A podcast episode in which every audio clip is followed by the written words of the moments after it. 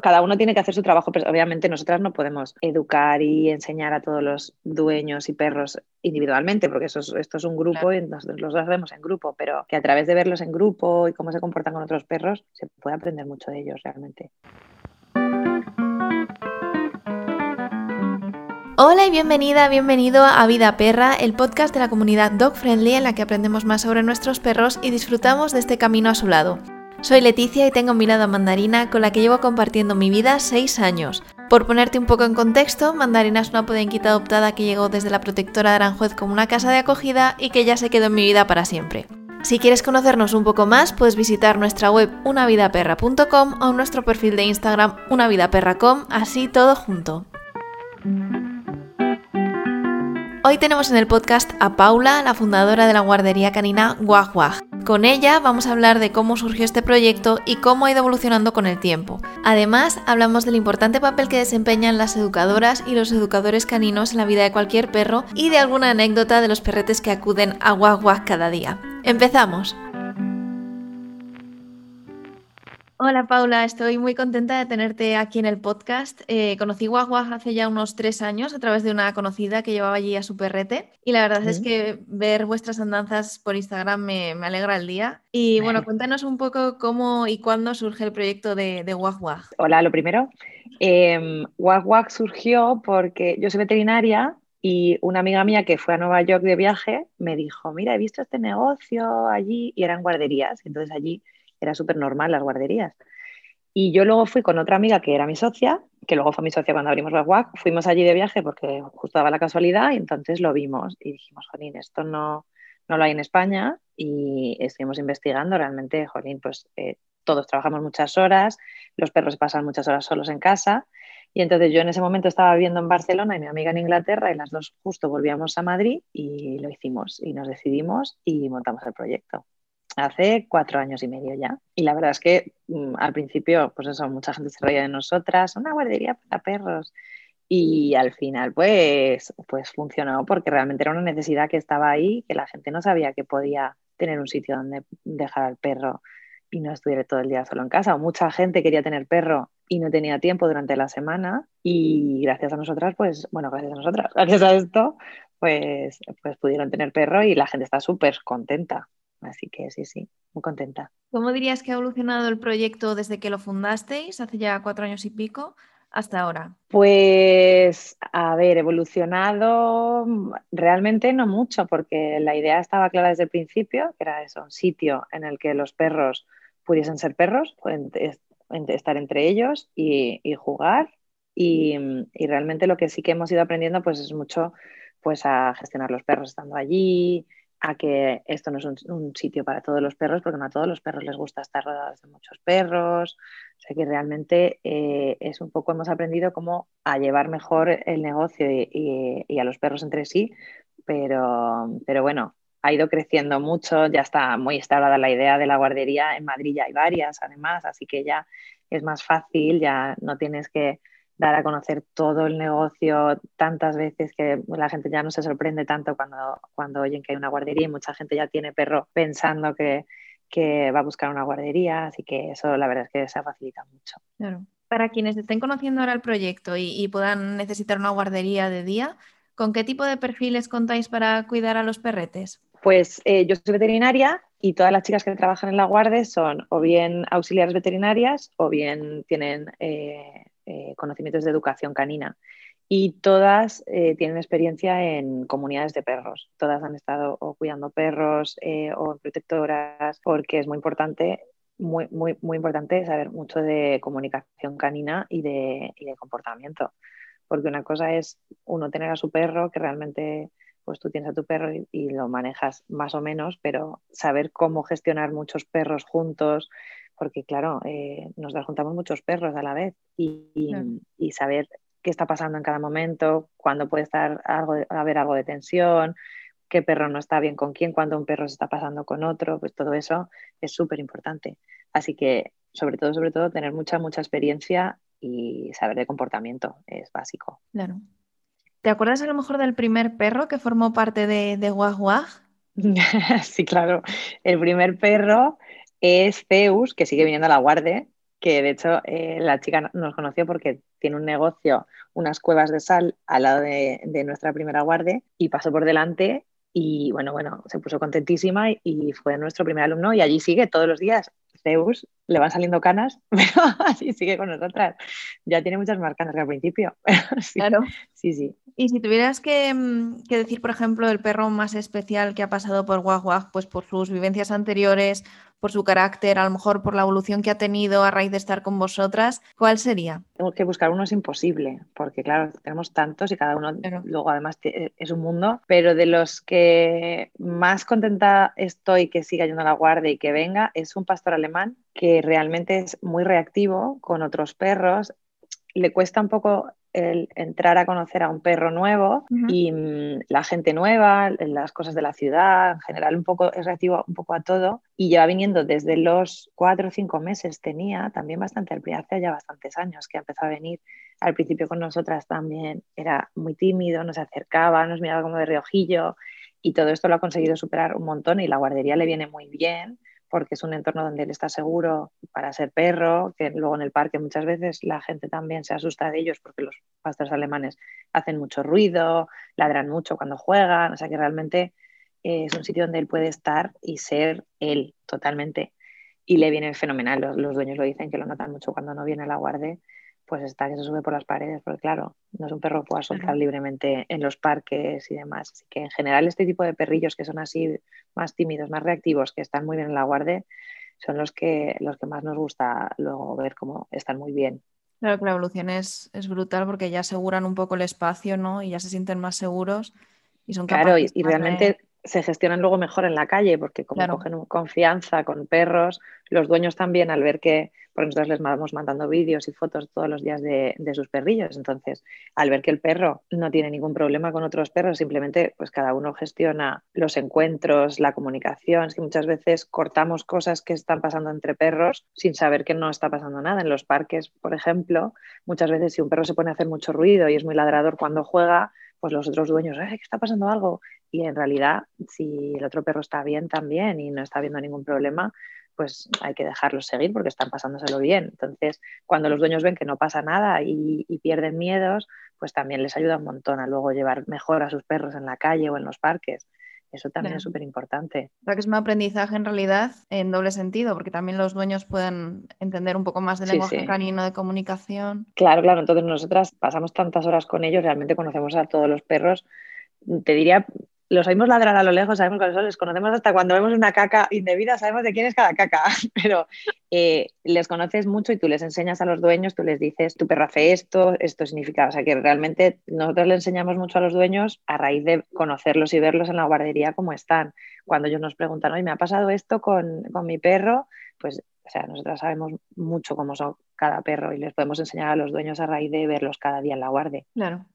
Luego cada trabajo, cada uno tiene que hacer su trabajo, pero obviamente nosotras no podemos educar y enseñar a todos los dueños y perros individualmente, porque eso esto es un grupo y nosotros los hacemos en grupo, pero que a través de verlos en grupo y cómo se comportan con otros perros, se puede aprender mucho de ellos realmente. Y si, por ejemplo, pues lo que me estabas comentando, que les dais algunas pautas, si creéis que, en algún caso es necesaria la intervención de un profesional de la educación canina, ¿se lo recomendáis si tenéis gente sí, Sí, sí, bueno Muchísimo, muchísimo. Yo siempre a todos los cachorros que vienen a la guardia, que me parece súper importante que los cachorros vengan a la guardia porque socializan fenomenal, luego se nota muchísimo de mayores los perros pequeñitos, sobre todo de pequeño tamaño, que han, se han acostumbrado a estar con perros grandes, aunque los perros pequeños siempre prefieren jugar con perros pequeños, pero no les importa estar alrededor de perros grandes, que eso es muy importante.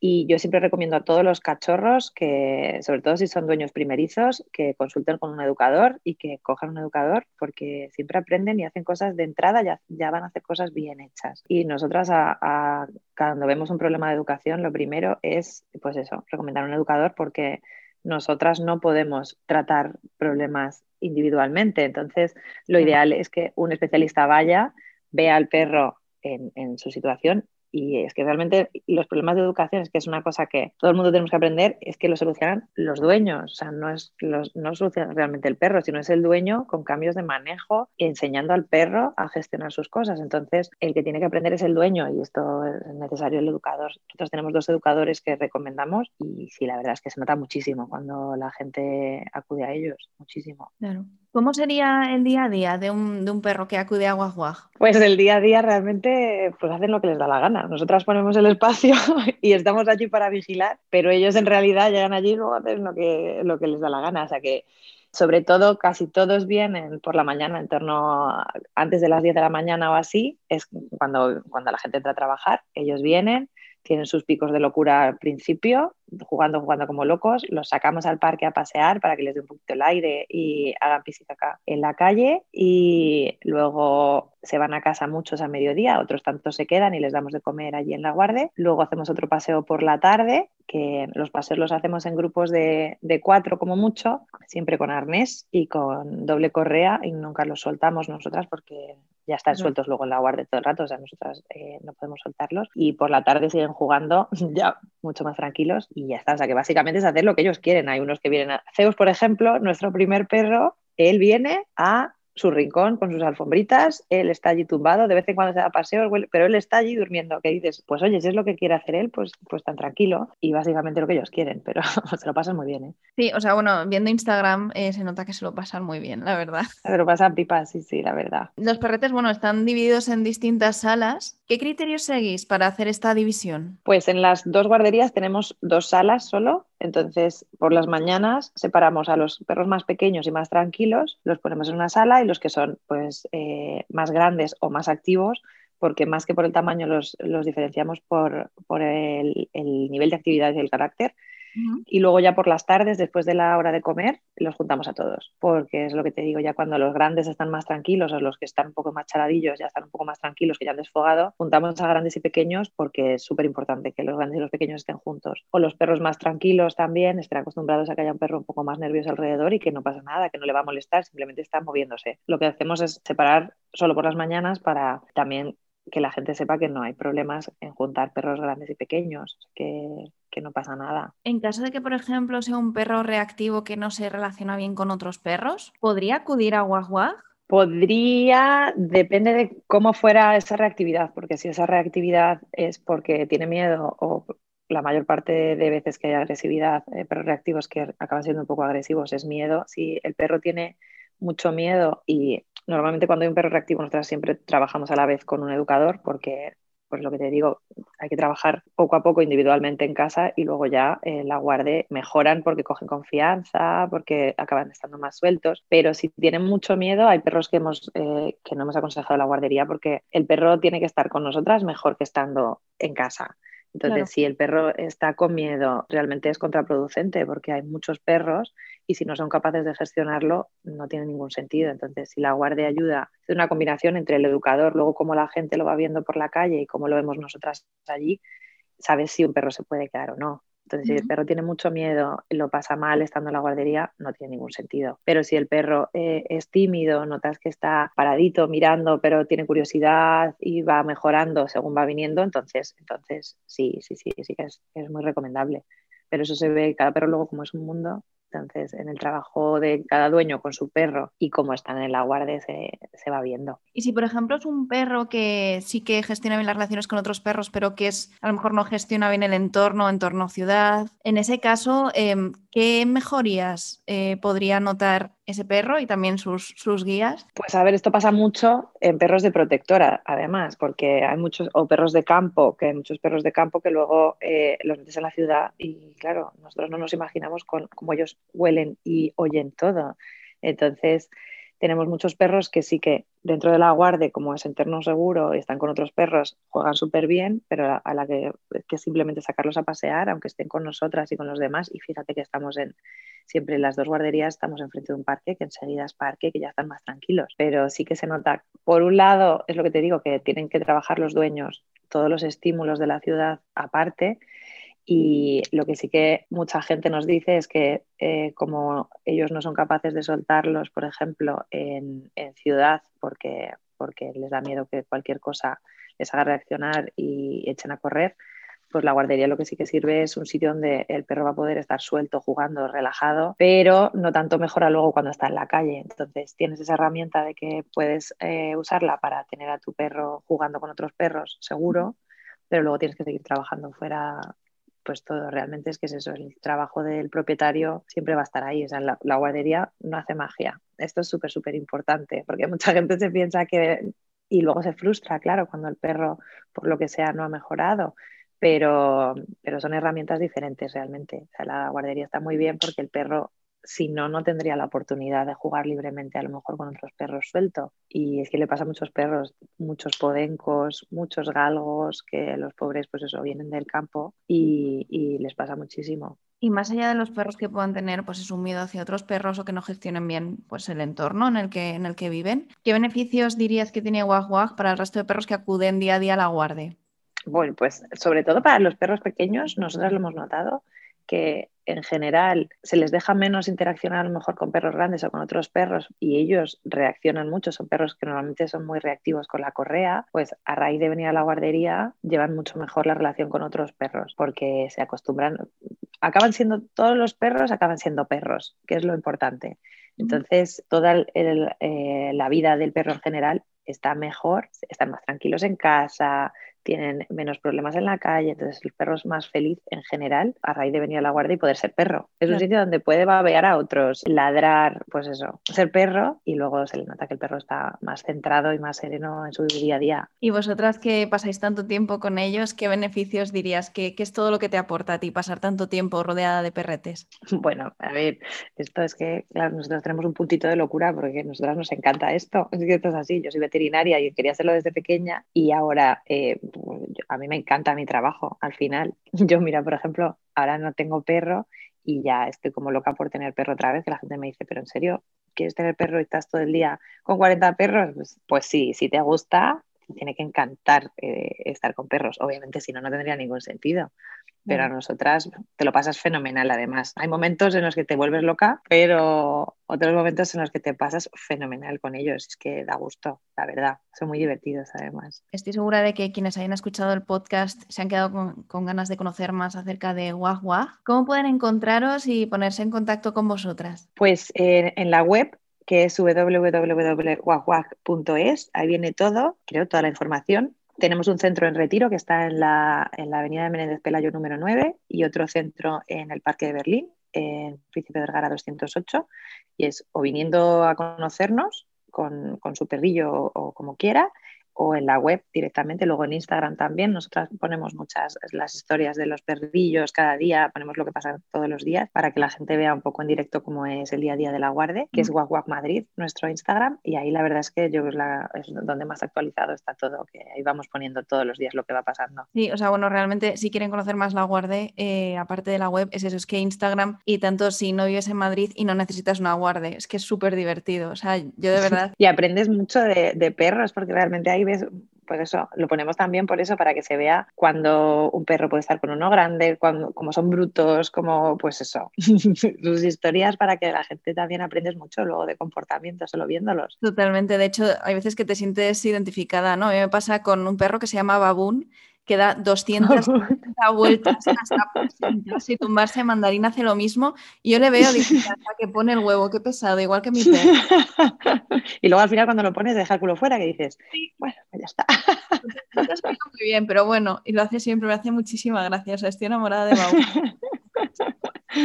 Es buenísimo, Baúl. Pues miles de gracias, Paula. Ha sido un placer poder desvirtualizarte de cierta manera y conocer un Nada, gracias a ti.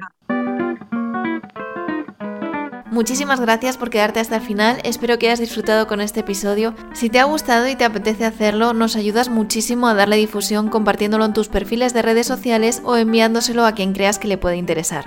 Si lo compartes, no te olvides de etiquetarnos a arroba unavidaperracom, todo junto, que me hará muchísima ilusión verlo. Nos vemos en el siguiente episodio. Hasta entonces, cuídate mucho.